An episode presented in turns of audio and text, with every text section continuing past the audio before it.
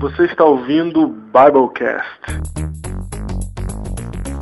Podcast do site confissõespastorais.com.br.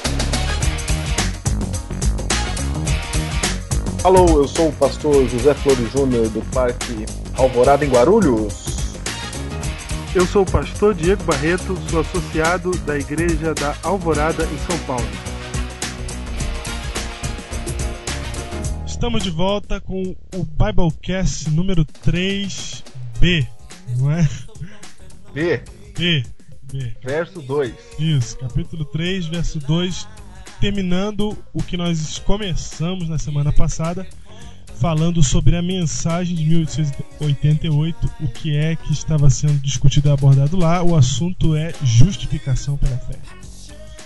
É bom demais para ser verdade, parte B. Eu quero, nesse momento, fazer os agradecimentos pelo último Biblecast, que tivemos uma boa repercussão, não é? Esse tema também é, é- também é tremendo, não é? É um tema que atrai realmente, é um tema importante para nossa fé e, e tivemos aí comentários no site, vários comentários, tivemos também e-mails e eu queria nesse momento agradecer aí a todo mundo que, que participou, que mandou seu feedback, que disse o que, que achou, que gostou ou não. Tem o Gustavo Richetti, que ele sempre sempre comenta no Twitter. Você sabe que eu descobri essa semana que ele é de Porto Velho, Júnior. De Porto Velho, lá em Rondônia. Rondônia. Rondônia. Puxa, é, como é que é o nome dele? Gustavo Rich- Richetti, acho que é Richetti. Pode ser. Riquete? Pode ser também, não sei. Você também, não é? Pessoal aí da hashtag sétimo dia também. Todo, toda sexta-feira, quando sai o Biblecast, também é o dia do- da preparação. Todo mundo já tá já tunado no sétimo dia lá no Twitter. Então, para essas pessoas também um abraço. Em especial para o Vinícius Signoretti, que ele, ele tem o, o, o blog Mensagens aos Jovens.blogspot.com. E ele também fez um comentário, fez um post lá no, no, no blog dele a respeito do Biblecast. Muito obrigado aí ao Vinícius, meu amigo. Um abração pra você. Também não podemos esquecer do programa de terça-feira à noite, porque toda terça-noite, às 21h30, você tem o programa Ponto em Comum na Rádio Som e Vida. Você acessa o site da rádio, www.radiosomevida.com.br e você pode escutar o programa especial Ponto em Comum. Se você quiser, você também pode ouvir pelo site do programa, que já está no ar, é www.pontoemcomum.org. E é isso. Eu quero agradecer aí pessoas jovens que falaram comigo aí. Quero mandar um abraço pro Bruno, jovem da minha igreja lá em Parque Alvorada. Ele ouviu e gostou muito. E já tá falando aí pros seus amigos. Ô Bruno, continue falando, hein? É isso aí. Quero mandar um abraço também pro Ricardo, ancião da igreja de Parque Alvorada. Mandou aí várias dicas, várias sugestões. Um abraço aí ao Ricardo. E por falar em divulgação, Júnior, nós temos, temos um presente para nossa audiência já do Biblecast. Nós temos tido um, um retorno bom de downloads toda semana. E agora nós queremos que você que tem Twitter, você que ouve o Biblecast tem Twitter. Se você não tem Twitter também é muito fácil, tá? É de graça, é rapidinho. Você faz a sua inscrição no Twitter, seu cadastro. Então você tem Twitter aí. É o seguinte, vamos à premiação. E como é que vai funcionar, pastor Diego? vai funcionar assim. Você escreve o Twitter que você quiser, né? Contendo a hashtag Biblecast. Então é assim, você coloca lá o jogo da velha, aquele sinalzinho lá que tá em cima do número 3 no seu teclado, Certo. E digita em seguida Biblecast, certo? Contendo este termo na sua mensagem do Twitter. A gente Qualquer mensagem. qualquer mensagem falando do Biblecast, o que você achou, o que você não achou, divulgando, o que você quiser. Você fazendo isso, a gente tem como saber que você fez isso. E é o seguinte: quem mais tiver hashtags Biblecast vai ganhar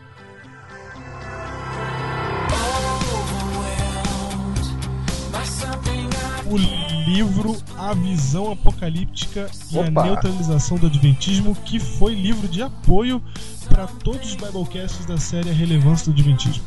Que maravilha. Você vai E a gente envia pra ele no endereço dele, é isso? na casa dele.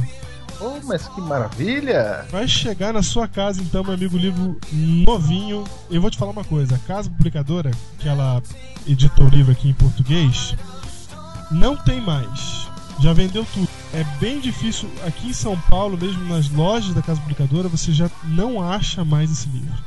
E eu consegui numa fonte aqui. E para você ter esse livro na sua mão agora, é muito simples.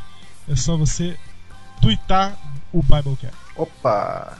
Fácil, fácil. Quer dizer que aquele que mais twittar com o hashtag Biblecast ganha. É isso, simples. Então é o seguinte, essa promoção ela vai durar duas semanas, tá?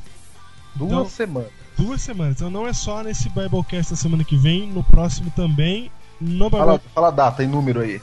Vamos, vamos, vamos para datas então. Você está ouvindo esse Biblecast no dia 30 de abril que ele foi lançado.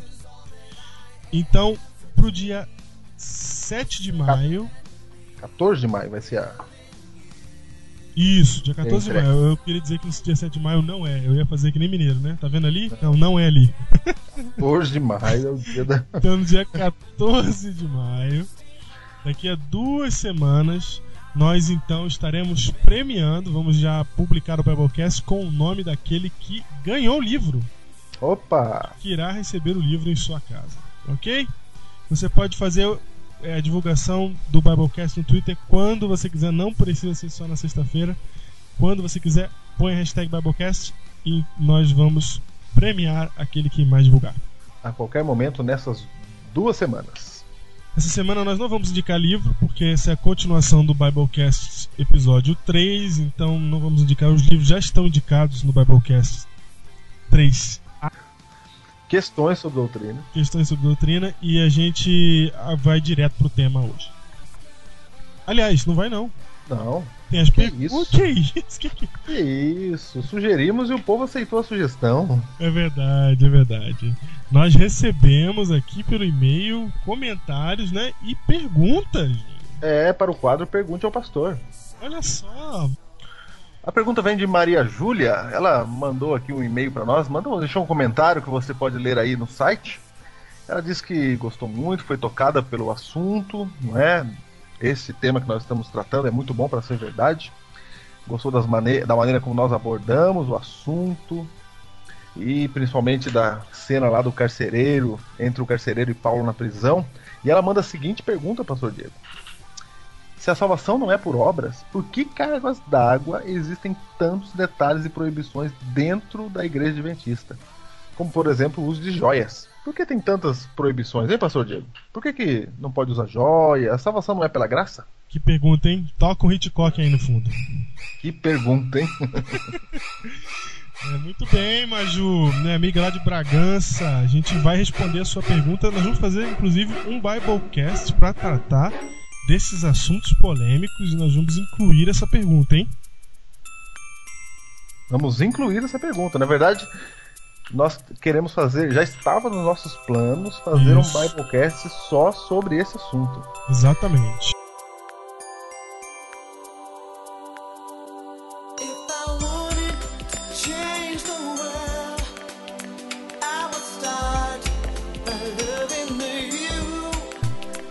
Segundo e-mail aqui é da Roberta Parisi. Ela escreveu dizendo que, em primeiro lugar, queria dizer que estou gostando bastante do Biblecast. Que bom que vocês estão gostando, né? Nós também gostamos quando vocês apreciam. E ela fala o seguinte: eu preciso fazer uma, uma pergunta que vocês esclareçam uma dúvida aqui, que nós estávamos discutindo alguns assuntos bíblicos na célula jovem e tivemos um desencontro de ideias. Gostaria de saber o que você entende por pecado acariciado e arrependimento verdadeiro. E aí vem as perguntas. Nós adventistas acreditamos que o arrependimento verdadeiro só acontece quando não voltamos mais a cometer o mesmo pecado, Júnior? O que que nós adventistas acreditamos? Senhor sua voz.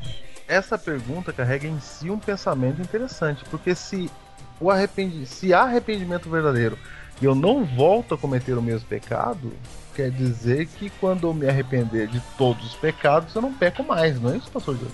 É isso que acaba se concluindo, né? Na verdade, isso tem tudo a ver com o Biblecast é, episódio 3. É, Exatamente. Isso tem a ver com a maneira como nós interpretamos a salvação, não é? Se eu me arrependo de verdade, eu não vou voltar mais a cometer aquele pecado? Ué. Então, eu acho que quem em- sabe se o arrependimento foi verdadeiro ou não é Deus. primeira coisa, né? Eu não, eu não tenho capacidade de julgar o arrependimento de ninguém. De ninguém. né? E, e eu vou te dizer que às vezes até o nosso é confuso, porque a gente confunde remorso com arrependimento muito facilmente. E, e aqui, nessa pergunta, me parece que nós estamos querendo achar um termômetro para o arrependimento. Eu, eu vou te O dizer. nosso próximo arrependimento, ou o nosso próprio arrependimento, ou arrependimento de outra pessoa. Porque Exatamente. se ela comete o pecado novamente, quer dizer que ela não se arrependeu. É, exato. A gente questiona, a gente tá questionando a motivação, que é uma coisa que só Deus pode ver. Tem um termômetro aí. E outra coisa interessante, Júnior, é que é o seguinte: se por acaso um- o arrependimento verdadeiro ele me faz parar de pecar, então a gente tem um problema com aquele texto lá de Efésios que você leu, que diz que nós somos salvos pela graça mediante a fé. Se for de outra maneira, se tiver um tal de arrependimento verdadeiro que me faz parar de pecar, então o arrependimento ele faz parte do processo de salvação. Né? É como se fosse eu tirasse a fé e colocasse o arrependimento. Ah, certo. Tem que ter, Arrependimento. Tem que ter arrependimento. Se não tiver arrependimento, aí você não vai conseguir parar de pecar. Só lembrando que a Bíblia diz que o arrependimento também é um dom de Deus. Exatamente. Então, se o arrependimento é um dom de Deus e eu não tive arrependimento verdadeiro, então Deus não me deu arrependimento verdadeiro, é isso? Olha aí, Olha imagina. Então Deus ele escolhe, eu vou dar um arrependimento verdadeiro só pra esse aqui, pra aquele lá ainda não vou dar, que ele ainda não tá pronto. É assim que É, funciona? vou dar um arrependimento mais ou menos. É, porque aí a gente tá dizendo que o arrependimento é nosso. Mas a Bíblia diz que é dom de Deus também o arrependimento. E até aqui a gente só falou, vamos pra Bíblia. Então, Júnior, vamos dar um exemplo bíblico, que é o exemplo, Exemplo bíblico. clássico. O clássico Romanos capítulo 7, o exemplo de Paulo. Exatamente. Paulo, capítulo 7, verso 15 de Romanos. Porque nem mesmo compreendo o meu próprio modo de agir, porque não faço o que prefiro e sim o que detesto. Ora, se faço o que não quero, consinto com a lei que é boa. Neste caso, quem faz isso já não sou eu, mas o pecado que habita em mim. Então você vê que Paulo, ele não queria fazer. Ele não queria. Ele fala assim: o que eu não quero, o que eu detesto, mas acabava fazendo por causa do pecado que habita, habita nele. certo? No verso 19 diz assim: Porque não faço o bem que prefiro, mas o mal que não quero, esse faço. Paulo está dizendo que ele continuava fazendo, mesmo já sabendo disso. E verso 20: Mas se eu faço o que não quero, já não sou eu quem faz, e sim o pecado que habita em mim. Olha só, o pecado ele é algo muito amplo, como nós já dissemos. Então, nós somos pecadores. E, e não vai chegar um momento Antes da volta de Jesus, da glorificação, que nós vamos parar de pecar. Não vai chegar esse momento. Antes da volta de Jesus. infelizmente não vai chegar. E é, Era o que Andrias dizia, que isso iria chegar. Exatamente. E é tão triste essa situação de que ela não chega enquanto Jesus não volta, que Paulo fala a famosa frase logo em seguida desse texto: Desventurado homem que sou, quem me livrará do corpo dessa morte? Ele não queria, ele não estava aguentando mais. Se pudesse trocar, se Deus puder me glorificar agora, eu quero ser glorificado agora. Mas infelizmente não funciona assim. E a gente tem que conviver com esse maldito pecado que habita na nossa carne. E no verso 25, ele dá a solução. Paulo dá a solução para isso. Eles falam, e agora, como é que faz? Porque o pecado realmente te afasta de Deus e te leva para a destruição. Paulo dá a solução, ele fala assim: graças a Deus por Jesus Cristo, nosso Senhor. De maneira que eu de mim mesmo com a mente sou escravo da lei de Deus, mas segundo a carne da lei do pecado. Agora, pois, no capítulo 8, verso 1, já nenhuma condenação há para os que estão em Cristo Jesus. Pastor Diego, me parece, me parece que se você fica colocando essa ideia de que se eu cometer de novo eu não me arrependi verdadeiramente, a sua fé está em você mesmo e não em Cristo. Aqui Exatamente. Paulo está dizendo assim, ó, você tem que acreditar que nenhuma condenação há para os que estão em Cristo Jesus. Se você entende que Cristo ele te ama e te perdoa, você segue firme e a sua vida vai se transformando segundo a graça dele. Ah, então agora vem aquela pergunta que faz parte já do nosso episódio, é, que é a seguinte: Então eu posso pecar à vontade? Porque eu sei que tem muita gente ouvindo isso e vai pensar assim: Ah, então o, o pastor Diego tá dizendo que eu posso pecar à vontade, que eu posso. Que é né? pela graça, não é? Não é, não é? Então eu não vou poder me livrar do pecado mesmo. O arrependimento verdadeiro não, não vai me fazer parar de pecar. Então eu fico à la vontade. Certo. Pastor Diego, veja um texto interessante na Bíblia. A Bíblia diz que aonde abundou o pecado, superabundou a graça. Isso está em Romanos 5, verso 20. Nossa, olha a lógica disso. Quer dizer que aonde tem muito pecado, a graça de Deus é ainda maior, certo? É ainda maior. Aí alguém pode pensar assim: não, então eu vou arrebentar de pecar, porque aí eu vou dar mais valor ainda, vou dar, vou valorizar ainda mais aquilo que Deus fez por mim. E contra essa lógica, o próprio apóstolo Paulo escreve no verso seguinte. Ele fala assim no, no verso 1 do capítulo 6: Que diremos, pois? Permaneceremos no pecado para que seja a graça mais abundante? Aí ele diz, ele, ele responde: De modo nenhum! Nenhum. De modo nenhum. Como viveremos ainda no pecado, nós os que para ele morremos? Pastor Diego, é assim. Na Bíblia, no Evangelho, Jesus contou a seguinte parábola. Jesus falou que uma pessoa devia 50 denários, a outra devia 500. Bem lembrado. O credor pe- perdoou os dois. Qual ficaria mais agradecido? Quem ficaria mais agradecido é quem foi mais perdoado. Neste caso, a pessoa que foi mais perdoada, ela passa a amar a Cristo mais. Exato. E quanto mais você ama Cristo, mais você obedece. É aí que está o ponto. Você não vai lutar contra o pecado porque você precisa ser salvo, e nem você vai se entregar ao pecado porque você não depende disso para ser salvo. Funciona assim: você vai lutar contra o pecado em nome do seu amor por aquele que te salvou de graça. O importante está na sua motivação. Motivação, por exemplo, se eu tô do, do lado de uma pessoa no farol e aí para alguém, bate na minha janela e pede um trocado. Aí eu abro a minha carteira, exibo a quantidade de dinheiro que tem dentro, sim, para a pessoa que está no carona e tiro a maior nota da minha carteira para mostrar como eu sou um bom pastor. E eu dou o dinheiro. Eu fiz uma boa ação, mas não valeu de absolutamente nada, porque a minha E a motivação motivação foi egoísta. a minha motivação estava errada, ela foi egoísta. Então, se você está guardando o mandamento porque você quer ir para o céu, isso é egoísmo. Se você está guardando o mandamento porque você quer viver eternamente, porque você não quer morrer, isso é egoísmo.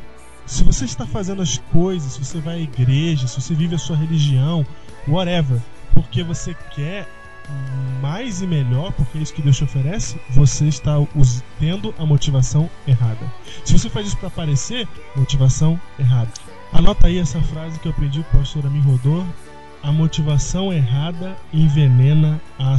Isso é muito importante para a gente viver o nosso cristianismo. Se a gente vive motivado por qualquer outro interesse que não seja o real amor por Cristo, nós estamos perdendo cada ação que estamos fazendo, seja ela qual for.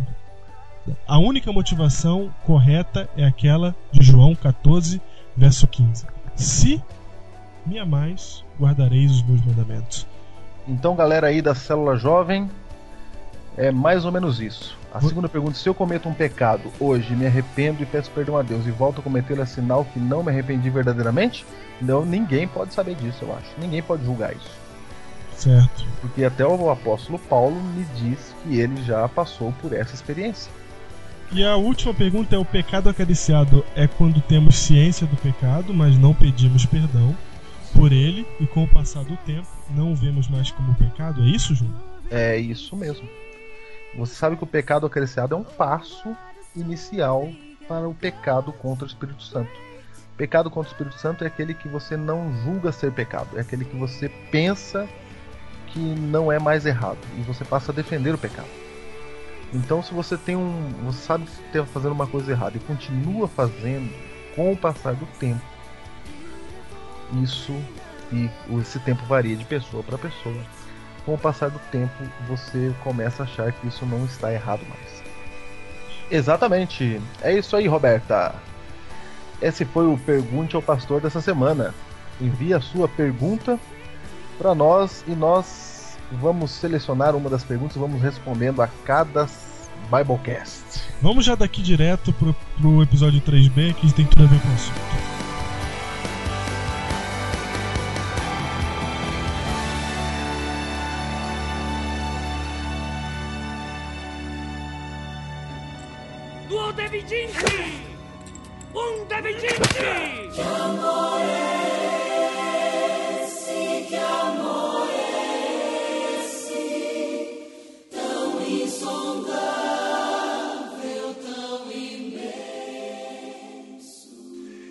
Como Deus é maravilhoso. Ele nos dá tudo, até mesmo a razão para crer nele.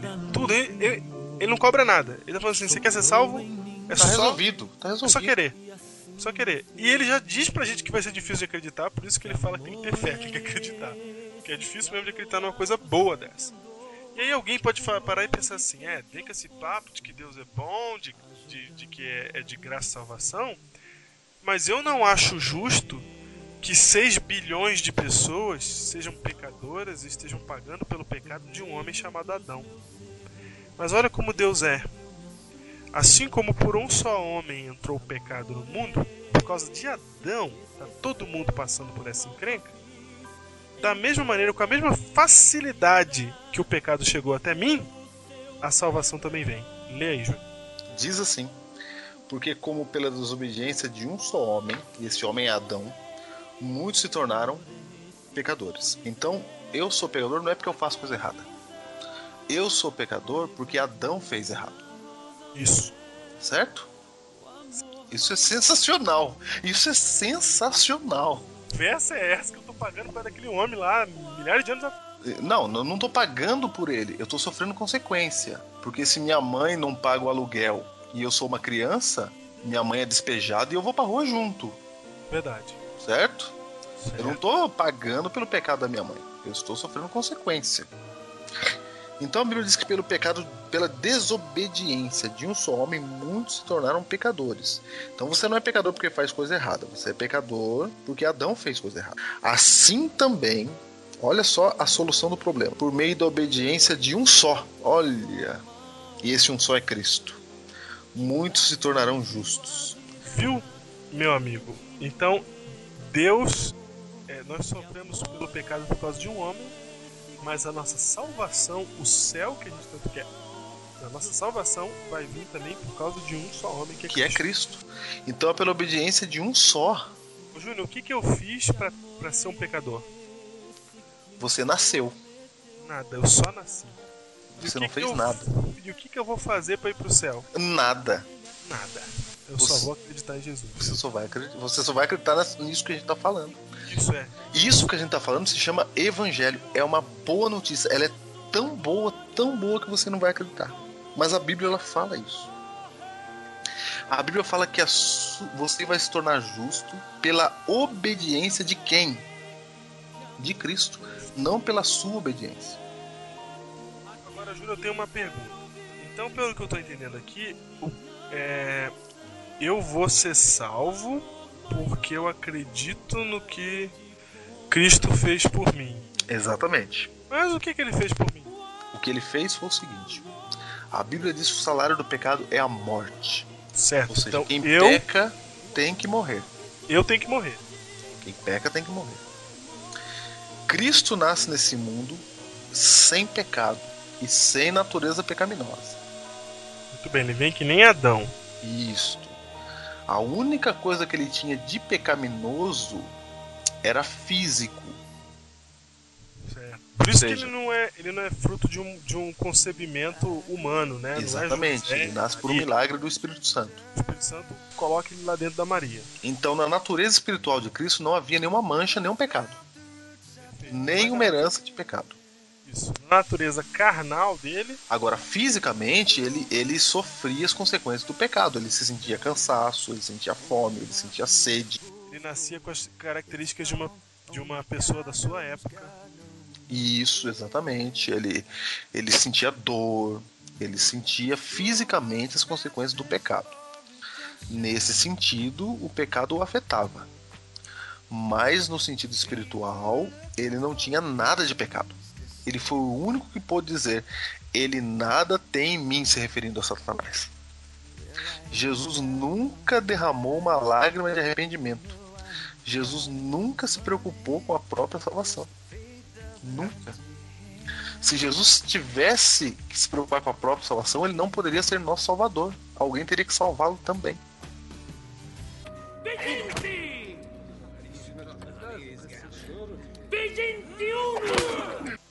Cristo, o que ele fez? Algumas pessoas acham que Cristo veio mostrar o que deve ser feito para ser salvo. Tá errado. Nós não somos salvos por imitação. Nós somos salvos pelo sacrifício dele. Cristo não veio mostrar como você vai ser, o que você tem que fazer para ser salvo. Cristo veio salvar. Então, peraí, então eu vou ser salvo por causa de Cristo, não é?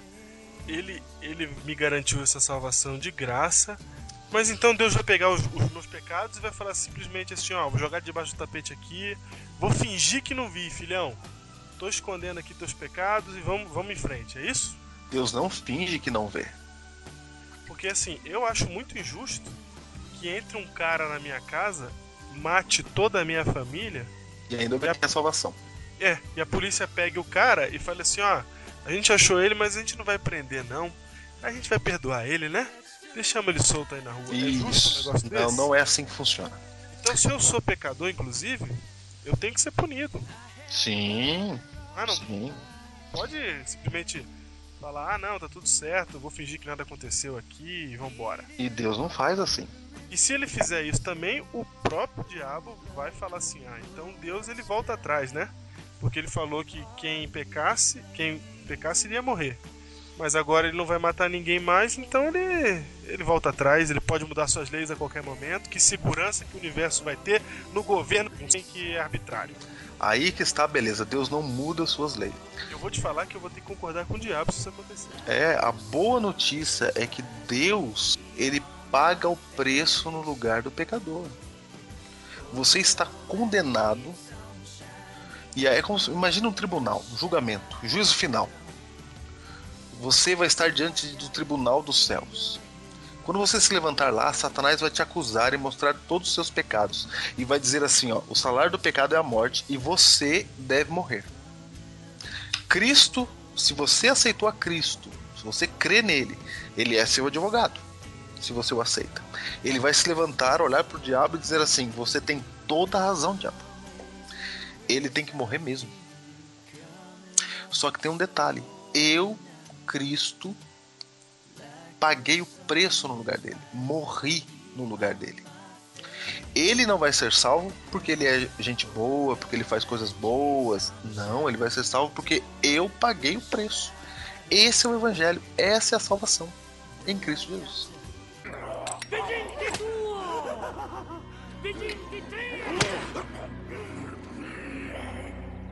Então, tudo que eu tinha que receber, a chicotada que era minha, o fogo que era meu, quem recebe é Jesus na cruz do Calvário. Então, as pessoas veem Jesus sofrendo no filme Paixão de Cristo ou em qualquer outro filme e ficam com dó dele. Oh, coitadinho, tá apanhando, né?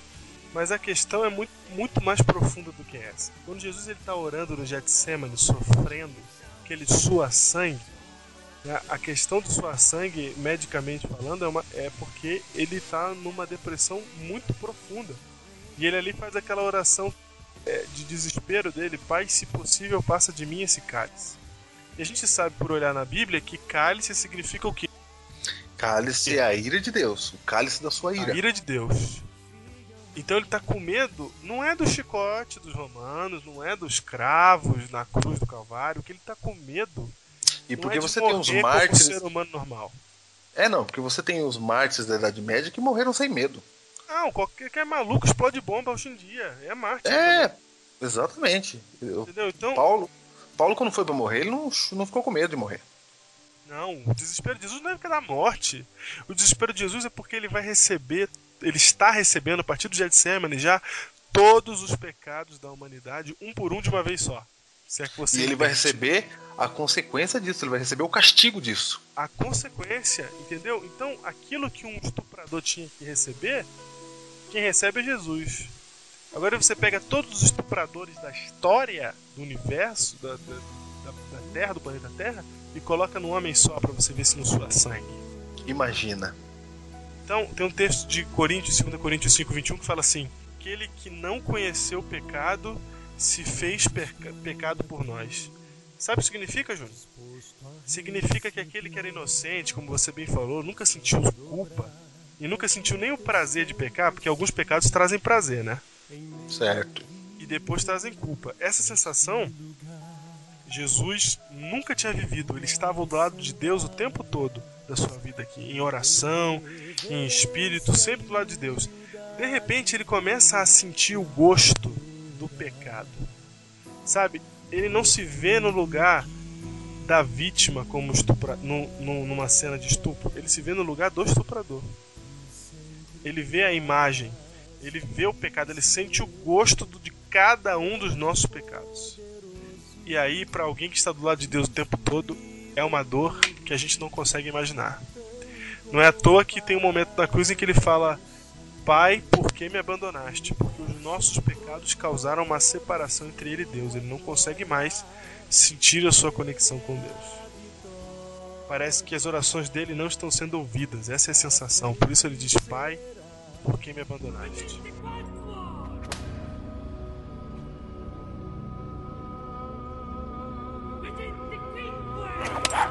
Então Jesus ele está recebendo a nossa condenação. Isso é demais, isso é muita coisa para um homem só. Ainda bem que ele era Deus. Só Deus podia suportar isso, hein, Júnior? Só Deus. Só Deus podia carregar todos os nossos pecados embora. E ele está carregando o pecado de gente que nem vai aceitar. Pastor Diego, e quando você diz que fazendo alguma coisa você obtém a salvação, Você joga tudo isso fora. você está dizendo que Cristo não, não fez o suficiente. Vigente sexo! Vigente sexo! Então, Júnior, o que eu tô entendendo disso tudo é que, pelo que Cristo fez na cruz do Calvário, a salvação ela está garantida para qualquer um que queira crer. Para que qualquer um que acredite nisso. Aliás, é isso que está escrito em João 3,16, que é o texto da Bíblia mais famoso conhecido, todo mundo sabe de cor. Exatamente. Porque Deus amou o mundo de tal maneira que deu seu Filho unigênito para que todo aquele que nele Crer, não pereça, mas tenha vida eterna. aí tá a salvação. É só isso. É só você crer. não, é só isso. É só crer. Aí, aí, você, aí eu sei que tem gente me ouvindo agora que ficou desesperado e maluco. É só isso. Porque tá. Fala, como? É só isso? Mas não é possível que é só isso. Sabe quando o pastor faz aquela pergunta na igreja? Se Jesus voltar agora, quem? Quem iria para o céu? Quem? É sempre três irmãos que levantam a mão. É sempre três irmãozinhos lá no fundo, levanta a mão, o resto tá tudo, tudo pensando que vai pro inferno. Mas Deus não quer que a gente se sinta assim, porque a salvação ela é gratuita, basta você crer. E quem se sente assim tá olhando para si mesmo. Exatamente. Se você pergunta para a mesma congregação quantos aqui acreditam que Jesus morreu, ressuscitou e está agora à destra do Pai e ele tem a salvação para te dar, quantos acreditam levanta a mão? Todo mundo Todo levanta a mundo mão. acredita. Mas ao mesmo tempo que todo mundo acredita nisso, não está entendendo que isso é salvação. E que isso é para você. A gente não acredita que é para mim. Não, é exatamente. A gente acha que não, eu eu não posso, comigo não, porque eu pequei demais. Se você perguntar para Jesus agora, Jesus, eu vou pro céu, Jesus fala assim, ó, não se turbe o vosso coração, não se preocupe. Credes em Deus, crede também em mim, porque na casa de meu pai há muitas moradas. Se não fosse assim, eu não teria falado nada para você. Pois vou preparar o lugar, e quando eu preparar o lugar, voltarei para que onde estou estivesse vós também. Estejais vós também. Então, Deus quer te salvar. Vou dizer duas coisas aqui para você ter certeza de que o seu pecado será perdoado por Deus. A primeira ideia é a seguinte: Jesus não desceu da cruz. Se Jesus não desceu da cruz, isso significa que ele aceitou levar sobre si todos os pecados de todo mundo. Se tivesse um pecadinho que ele não aceitasse, ele falasse assim: ah, não, o do João eu não vou pagar. Ele teria que descer da cruz e não poderia aceitar a morte, porque sobre ele estavam sendo depositados todos os pecados. Certo. Mas ele ficou na cruz até o final. Isso significa que ele viu todos os seus pecados e ainda assim não desistiu de você. E a segunda razão pela qual você pode ser salvo apenas crendo no sacrifício de Cristo é o que está em Romanos capítulo 5, verso 20, diz assim: Aonde abundou o pecado, superabundou a, A graça. graça. Então não importa o que você tenha feito, a graça de Deus, a vontade de Deus de salvar, o amor dele por você e o que ele fez na cruz é muito maior do que o que quer que você já tenha feito, quantas vezes tenha feito. Meu Salvador.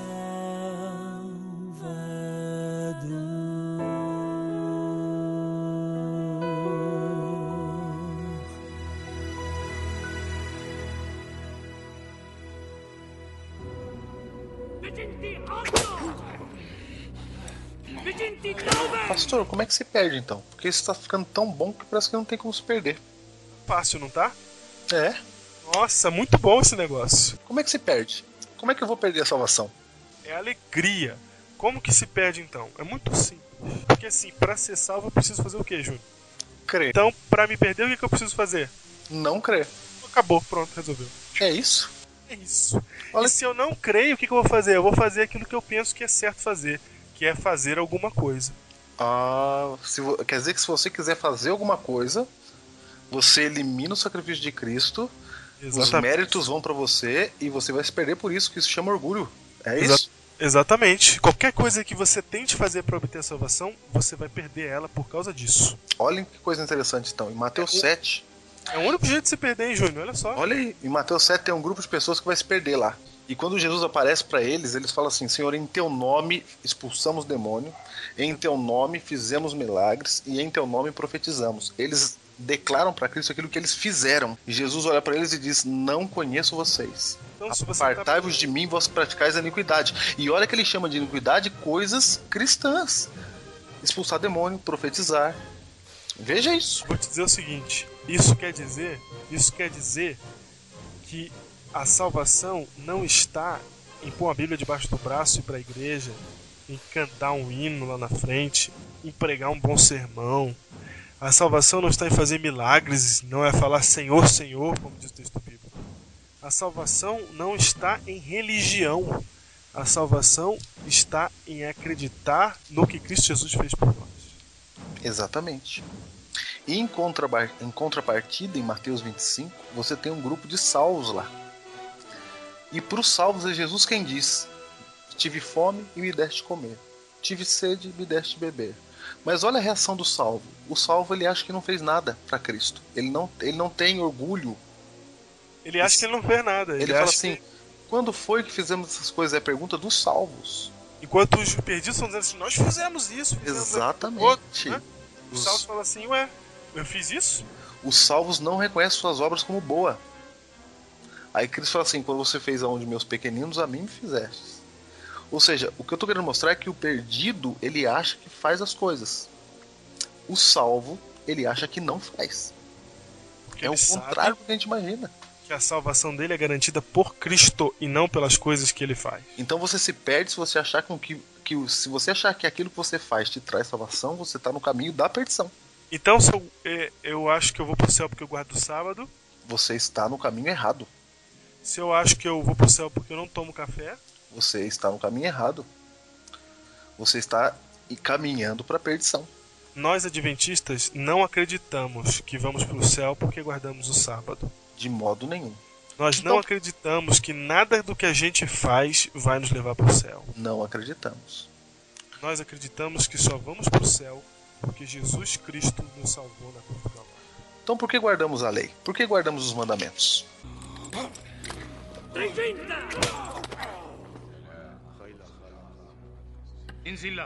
Trecenta unum! Trecenta duo! É, então qualquer um agora, agora um evangélico pode entrar e falar assim: Ué, então por que vocês adventistas guardam os mandamentos se não é a salvação de vocês não vem por meio disso? Eu posso Ó, também perguntar pra qualquer um que faz essa pergunta pra nós, por que, que vocês não cortam o cabelo? Por que, que vocês. Entendeu? Entendi. que vocês praticam as suas obras também? Cada um tá praticando suas obras. Mas aí existe. é, tudo bem, entendi. Mas você tá falando aí pra um grupo que faz isso. Mas tem um, um certo grupo que, que. que não faz essas coisas, por exemplo, de cortar o cabelo. Inclusive que se, se, se, se assemelham muito conosco, que são os protestantes tradicionais, né?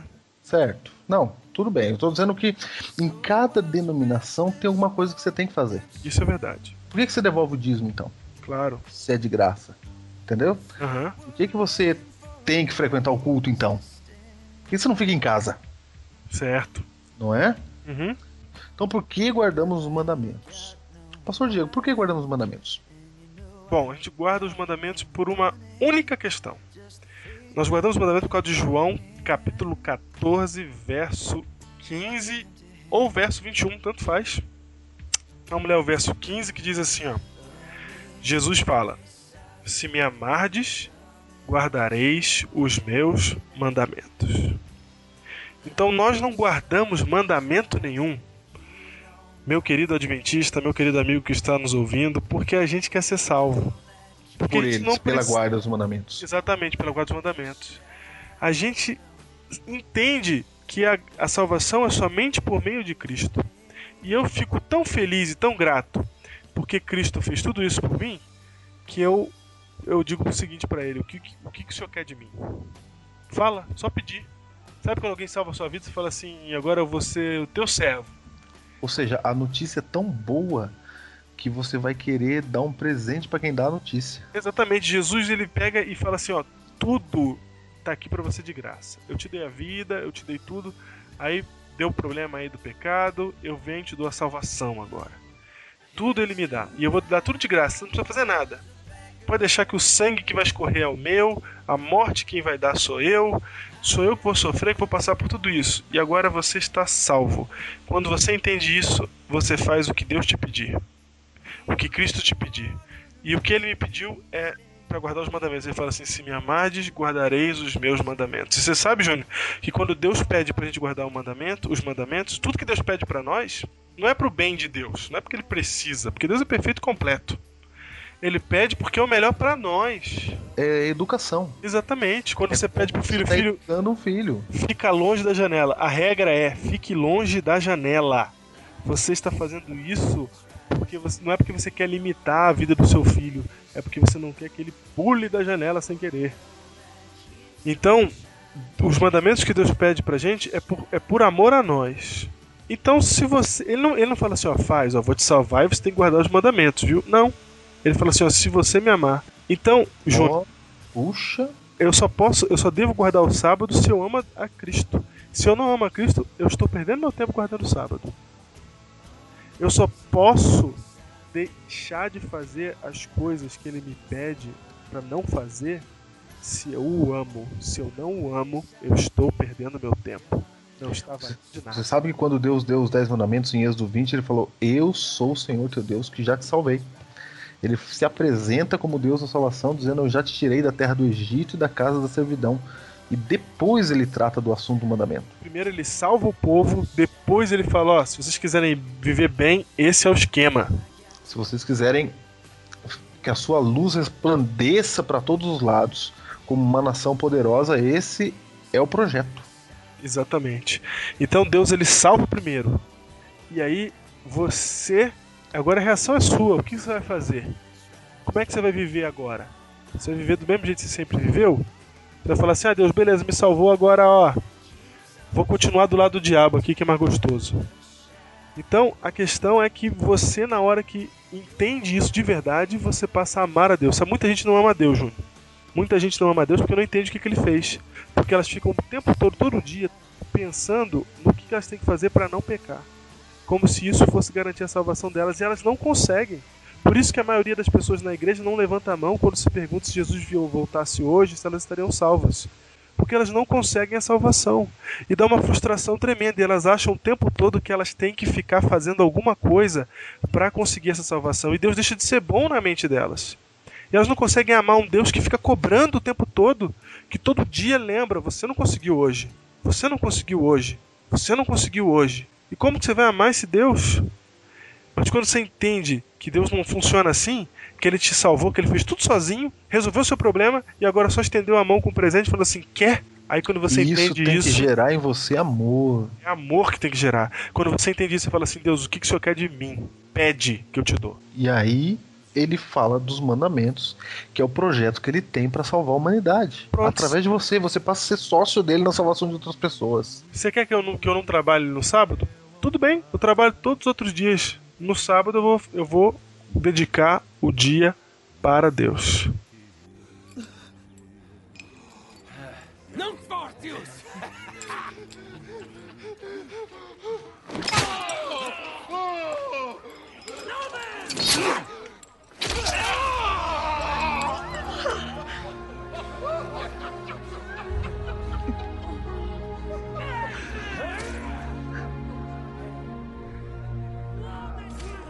Eu queria ler com vocês aqui Mateus 5, 14 a 16. Jesus falou assim: ó, Vós sois a luz do mundo.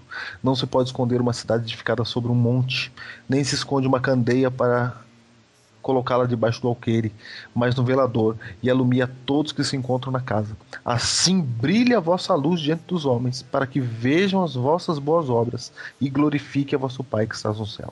Quando Deus pede para você guardar os mandamentos, Deus quer que, que brilhe as- a vossa luz diante dos homens através das suas obras. É para isso que servem as obras para salvar outras pessoas.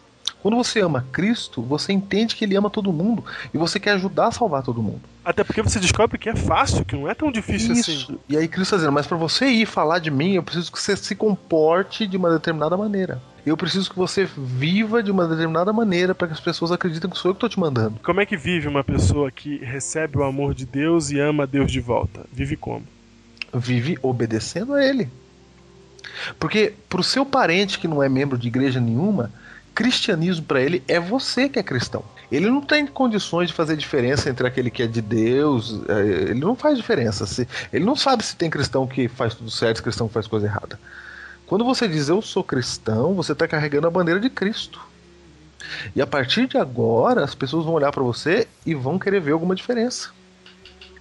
E Deus pediu para gente fazer algumas coisas para que essa diferença fique nítida. Só um detalhe do sábado: Deus pede para gente guardar o sábado para mostrar que o sustento deste mundo, dessa vida, vem de Deus, não vem de outra coisa. Ou seja, Deus tem um recado para mandar quando Ele pede para você guardar os mandamentos. E é isso que nós vamos falar no, próprio, no próximo Biblecast. É importante você notar que agora que você percebeu que a salvação é aparentemente simples para você e gratuita para você, embora para Deus tenha sido complicado e para Deus tenha é, sido muito caro, Ele tenha pagado com a própria vida pela sua salvação. Agora que você entendeu que basta acreditar nisso, que você será salvo, eu quero que você saiba que ao terminar esse Biblecast, você que acredita nisso, você está salvo. Você que está arrependido pela, da sua vida de pecado e acredita nisso, você está salvo. Isso muda a sua vida. Isso muda a sua perspectiva. Você para de se preocupar com você. Você para de simplesmente, ah, eu tenho que cuidar da minha salvação hoje, eu tenho que cuidar da minha salvação hoje, eu tenho que cuidar da minha salvação hoje. E você vai começar a cuidar da salvação dos outros, sabe? Porque a sua já foi garantida. E, e você já aprendeu isso, você já entendeu isso. A vida muda imediatamente na hora que você entende o poder da graça salvadora. Por isso, meu amigo, levante-se agora e receba a graça de Cristo no seu coração. Entregue sua vida a este Deus, porque eu quero viver servindo a um Deus assim. E você? morreu por